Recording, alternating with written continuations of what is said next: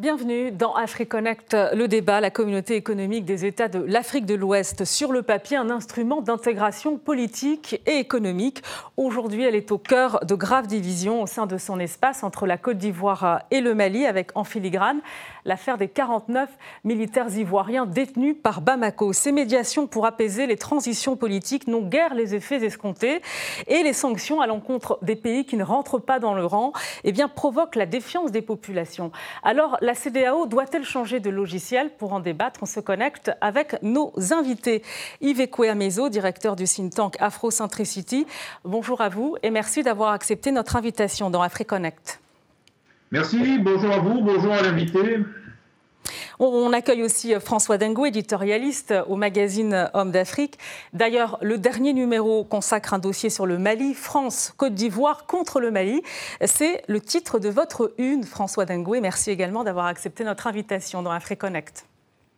Merci beaucoup. Euh, je vous remercie et je dis un grand bonjour au, docteur Yves Marizo et aux téléspectateurs.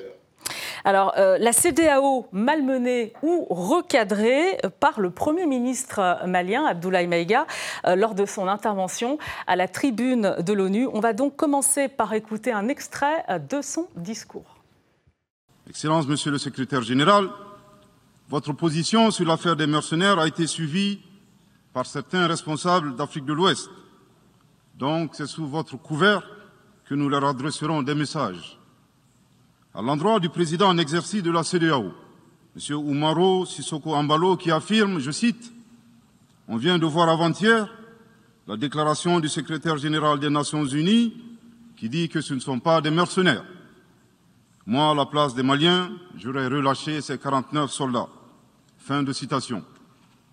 Je voudrais très respectueusement signifier à ce dernier qu'il existe un principe de subsidiarité, d'ailleurs au contour flou entre la CEDEAO et les Nations Unies, et non un principe de mimétisme. Également, il est important de lui préciser que le secrétaire général des Nations Unies n'est pas un chef d'État et le président en exercice de la CEDEAO n'est pas un fonctionnaire. Par conséquent, il serait indiqué qu'il ne banalise pas la CEDEAO. Enfin, il est utile de rappeler au président en exercice de la CEDEAO qu'au Mali, les autorités n'interfèrent pas dans les dossiers judiciaires et respecte l'indépendance de la justice. Donc nous n'avons pas vocation à interpeller ou relâcher. Ceci relève de la fonction judiciaire. Aussi, M. Oumaro Sissoko Ambalo doit être conscient du fait qu'il est le dépositaire d'un lourd héritage et de plusieurs sacrifices qui ont fait la renommée de cette organisation. La dynamique ayant fait la grandeur de la CDAO ne doit pas être brisée. Par ailleurs, nous avons pris acte de la menace de sanctions proférées contre le Mali et loin d'être impressionnés par des sanctions, je voudrais signaler au président en exercice de la CDAO qu'à la fin de son mandat, les peuples ouest-africains le jugeront sur les efforts qu'il a fournis pour améliorer les conditions de vie des populations et non des shows médiatiques servant des agendas étrangers.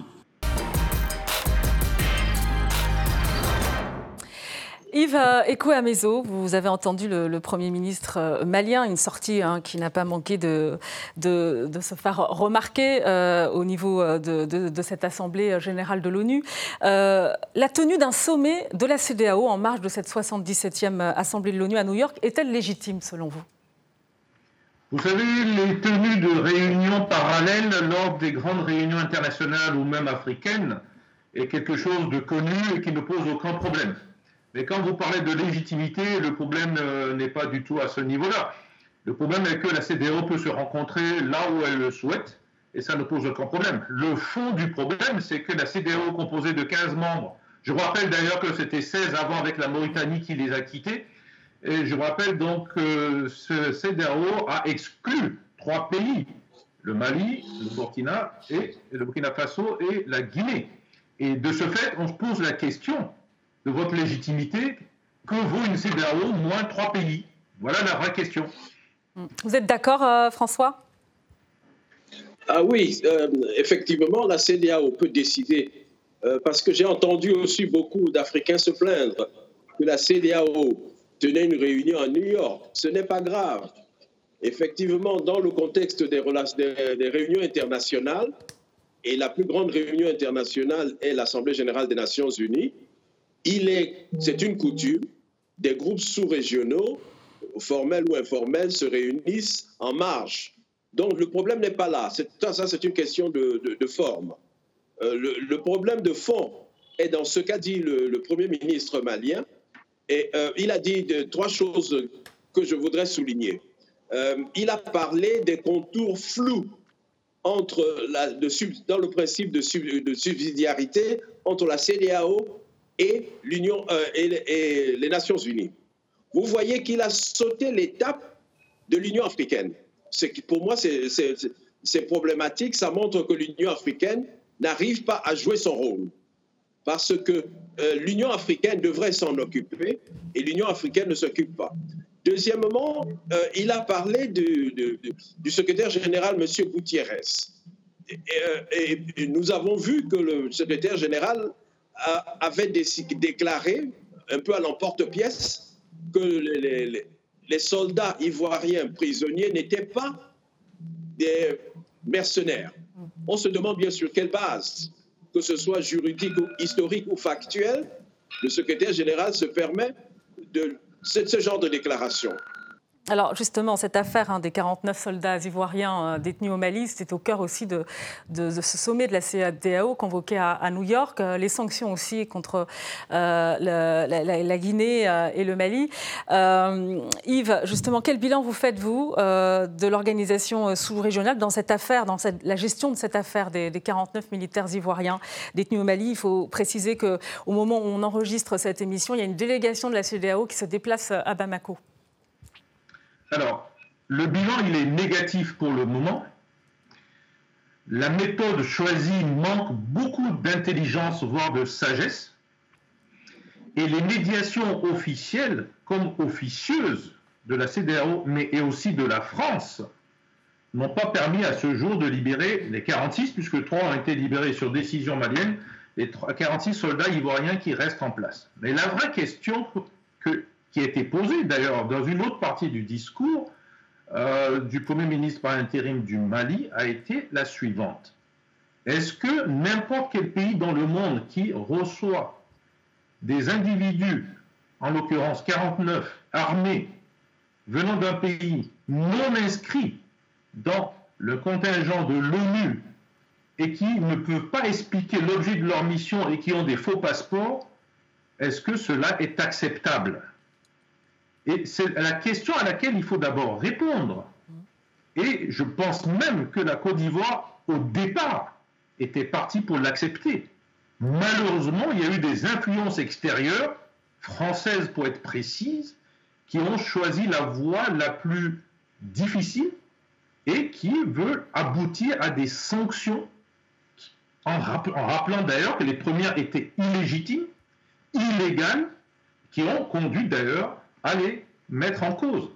Et enfin, sanctions ou pas, il faut encore que les pays qui mettent en place ces sanctions acceptent de le mettre en œuvre, puisqu'on a constaté que dans la pratique, la plupart de ces pays ne le mettaient pas en œuvre, à commencer par la Côte d'Ivoire elle-même qui est allée chercher des moutons pour son tabaski du Mali. Donc il faut quand même mesurer un peu ce qui se dit dans le côté médiatique euh, franco africain ivoirien avec la réalité sur le terrain. Alors, vous parlez d'influence française, influence euh, ivoirienne aussi. On peut imaginer que la tenue d'un sommet de la CDAO à l'ONU sur ce dossier précisément, euh, l'affaire des, 49 soldats ivoiriens euh, au Mali, présente un intérêt pour le, président ivoirien lui-même, Alassane Ouattara. François Dengoué, vous avez consacré d'ailleurs, je l'ai dit tout à l'heure, un numéro spécial sur le Mali dans votre magazine Homme d'Afrique intitulé France-Côte d'Ivoire contre le Mali. Oui, nous avons consacré ce numéro parce que le Mali est aujourd'hui le point focal de quelque chose d'inédit qui peut déboucher sur une libération si cela réussit, euh, qui peut déboucher sur d'autres choses, sur des reculs. Donc le Mali est aujourd'hui un point de concentration important. Ce n'est pas pour rien que la parole du Premier ministre euh, du Mali résonne non seulement au Mali, mais résonne dans toute l'Afrique et soulève un certain enthousiasme. Nous avons donc voulu euh, faire un grand oncle sur le Mali et en prenant des éléments historiques. Ce n'est pas un hasard que la chose se passe au Mali. Et le Premier ministre parlait à quelques jours près de l'anniversaire. Vous savez que c'est le 21 euh, septembre 1898, si je ne me trompe, que la mission, ce qu'on a appelé la mission Voulait Chanoine, est partie du Mali, du fleuve Niger à Bamako. Et vous savez que c'est l'une des organisations terroristes les plus grandes criminelles qui existé. La mission Voulait Chanoine, qui s'appelait aussi la mission Afrique centrale, on n'en parle pas parce que les, Africains ne, regardent pas leur histoire. C'est une criminalité. On a massacré l'administration française, le colonialisme français, en commençant par le Mali, a décimé des, des dizaines, centaines, des centaines de milliers d'Africains. Que la résistance malienne, aujourd'hui incarnée par euh, le président et dont la parole et la parole du Premier ministre ne me surprend pas. Alors, pour revenir sur votre question, moi, je trouve que cette histoire, et je trouve trois points inacceptables. Le premier point inacceptable, c'est que, euh, et le Premier ministre a, eu raison avec tout son art oratoire de prendre la comparaison avec euh, le Portugal, c'est-à-dire qu'il a mentionné, est-ce que Lisbonne accepterait qu'un pays, quel qu'il soit, envoie des militaires non armés avec, des, chargés, avec un deuxième euh, avion chargé d'armement sans que le gouvernement hum. euh, euh, portugais soit informé et en, en, dissimulant leur identité. Je crois que c'est un procédé rhétorique très important qu'il a utilisé en utilisant la réciprocité. Et c'est d'ailleurs ce que le docteur Yves Écoeur-Moiseau vient de souligner aussi. Tout pays ne peut pas accepter cela. Donc c'est un premier point inacceptable. Mon juste deuxième point inacceptable. Juste, euh, François Dengue, euh, sur la, méthode justement euh, euh, prônée par la CDAO, je veux dire, est-ce qu'il y a une médiation véritablement équitable ou bien vous voyez-vous un, parti pris de la CDAO dans, cette affaire? On entendait le, Premier ministre malien bon, évoquer le principe de subsidiarité, mais également le principe de mimétisme. Et c'est vrai qu'on a remarqué que depuis que le colonel Assimi Goïta a pris justement la tête de, de cette transition, le torchon brûle entre Bamako, la CDAO Bamako et la France, euh, Yves moi, ma position, elle est la suivante, puisque je suis du Togo et qu'une certaine médiation togolaise d'un président qui est incapable de faire la médiation dans son propre pays va faire la médiation dans le pays voisin. En réalité, il n'y a pas de médiation. Il y a une désinjonction des États de la CDAO et notamment des États de la CDAO qui défendent la position de la Côte d'Ivoire. Le problème, c'est que la position de la Côte d'Ivoire défend la position de la France. Donc la CDAO est devenue juge et partie dans cette histoire. Et du coup, le parti pris de la CDAO rappelle que cette organisation est irrespectueuse des procédures juridiques maliennes, parce que le dossier est un dossier bilatéral entre la Côte d'Ivoire et le Mali. Et c'est la justice malienne qui en est saisie.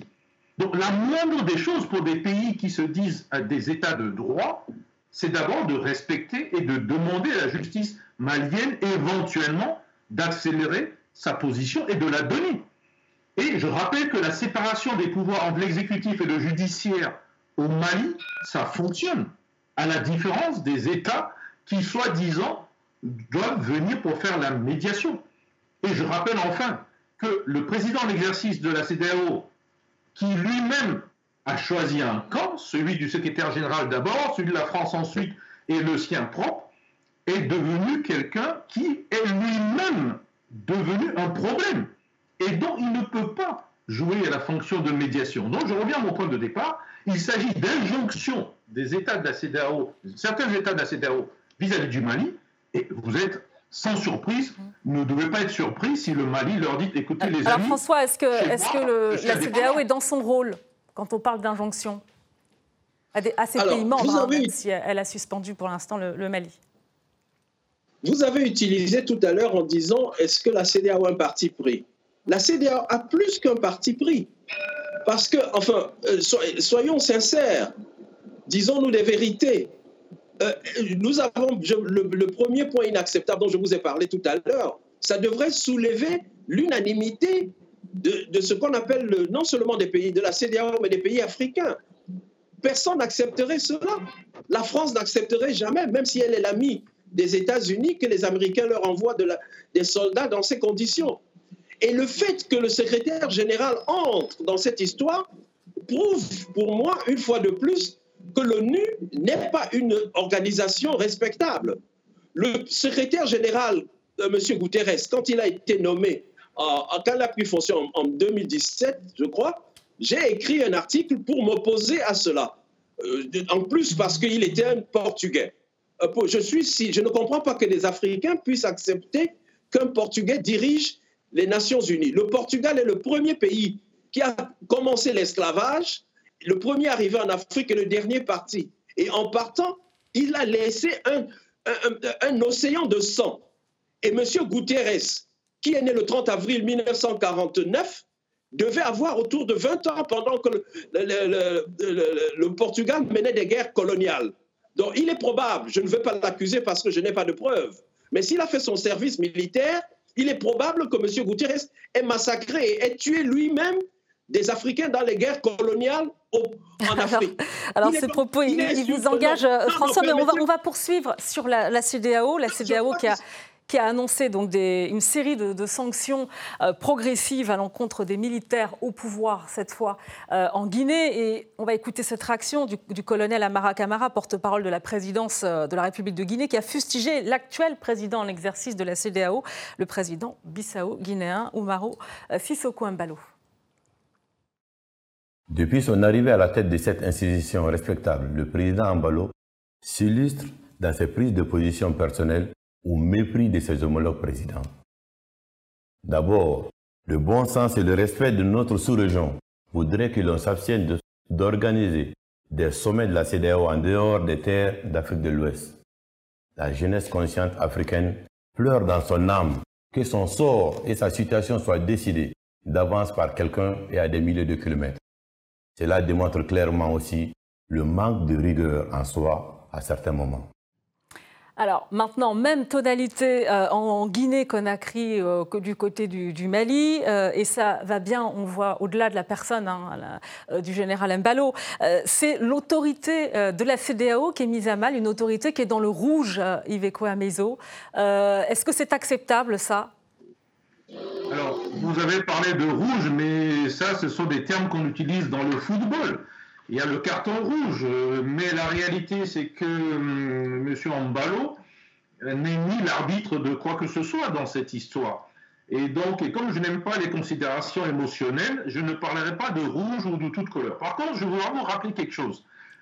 La CDAO, c'est la communauté économique de développement des États d'Afrique de l'Ouest. Et le mot développement a été supprimé. Et ils l'ont remplacé par la communauté économique des États ça a un élément très important qui explique la situation aujourd'hui. Les chefs d'État, en catimini, de manière antidémocratique, ont décidé de supprimer le mot développement. Ce qui veut dire que fondamentalement, ces chefs d'État ne travaillent plus pour le peuple. Nous ne sommes pas dans une logique de CDAO des peuples. Et malheureusement, ce qui pose le problème. Les peuples veulent une CDAO, hein, en fait, des peuples. Les chefs d'État n'en veulent pas, d'où sous le système des syndicats des chefs d'État. Et à partir de là, vous ne pouvez pas vous étonner, puisque un certain Ambalo a été nommé quasiment traité de guignol et carrément travaille dans un camp un camp qu'il a certainement soutenu, l'a financé, l'a mis au pouvoir et l'a sauvé peut-être. Et j'ajouterais, Yves, j'ajouterais que la CDAO, c'est avant tout, je l'ai dit euh, au début de cette émission, c'est un, instrument d'intégration aussi. Euh, c'est une communauté d'adhésion, euh, François Dengoué. Justement, le fait que son autorité aujourd'hui eh bien, ne soit pas respectée par des pays qui doivent être membres de, de cette communauté, est-ce que ça ne pose pas un problème? Ah, ça pose problème ça pose problème. Et moi, je n'ai jamais été partisan de ces soi-disant communautés régionales. Kwame Nkrumah appelait cela la balkanisation en grand. Et effectivement, euh, le docteur Amaïzo a parlé du D qui a été enlevé, euh, développement à la place on a mis des États. C'est très significatif. Mais je voudrais aussi souligner une chose, le E qui est après le C. Donc on dit que c'est la communauté économique Donc, en théorie, c'est une communauté qui ne devrait s'occuper que de problèmes économiques. Pourquoi se mêle-t-il de problèmes politiques? Ils n'avaient qu'à prendre la décision de créer une communauté politique. Mais ils ont tout fait pour, essayer, pour éviter cela, alors que c'est de ça que nous avons besoin. Il faut voir la genèse de la CDAO. La CDAO est née par la volonté de deux personnes. Le président Yakubu Gowon du, Nigeria et le président du Togo, euh, Eyadema. Et pourquoi? Et c'est là où nous voyons les, carences dès le début. C'est mal foutu, l'acte de naissance est, mal fait. Ils ont, été, ils ont euh, mal construit. François Dengue, on va écouter, on, va l'écouter, le général Mbalo, euh, qui a lui-même euh, subi une tentative de coup d'État dans son pays, en Guinée-Bissau. C'était en février 2022. On va écouter un, un extrait de son discours à la tribune de l'ONU. La CDAO a créé un cadre juridique et politique ainsi que des mécanismes structurels pour prévenir et régler les crises institutionnelles et politiques. Cependant, les difficultés auxquelles nous sommes confrontés sont nombreuses et difficiles à surmonter. Nous avons besoin d'une assistance internationale pour empêcher, arrêter l'avancée du terrorisme en Afrique, de l'Ouest et dans la région du Sahel dans son ensemble. Celui-ci, le terrorisme, constitue une menace pour la paix et la sécurité internationale, et afin de lutter contre celui-ci euh, euh, avec efficacité, nous devons impliquer la communauté internationale dans son ensemble et les Nations Unies en particulier. Voilà, on vient d'entendre le président de l'exercice de la CDAO qui évoque donc ce cadre euh, euh, au niveau euh, sous-régional, au niveau de l'Afrique de l'Ouest, un cadre finalement aujourd'hui qui n'arrive pas à, lutter contre les séries de coups d'État et on le voit, il y a des transitions à répétition. c'est clairement un échec selon vous, Yves? Mais Bien sûr que c'est d'abord un aveu d'échec, mais M. Ambalo ferait bien de faire un tout petit peu d'histoire du terrorisme dans le Sahel.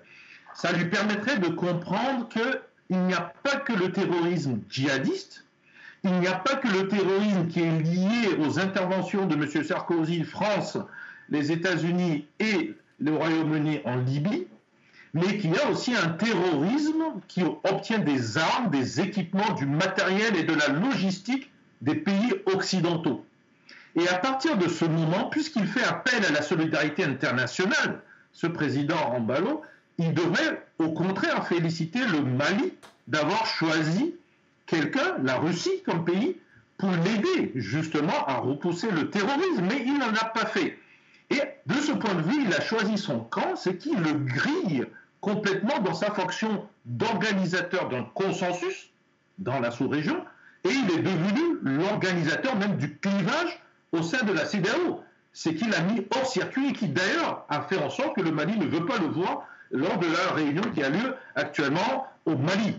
De ce point de vue, on a un problème tout simplement d'avancer soit vers une future guerre, il faut être clair avec ce qui est en train de se passer, soit tout simplement vers une séparation, un schisme, hein, une séparation en deux, au moins pour un certain temps, de euh, cette CDAO. Sinon, Écoutez, il y a la voix de la Mauritanie, des gens quitteront la CDAO, créeront leur monnaie, parce qu'on n'en a pas encore parlé, et seront en fait souverains, parce qu'il s'agit bien de la souveraineté de chacun de ces États.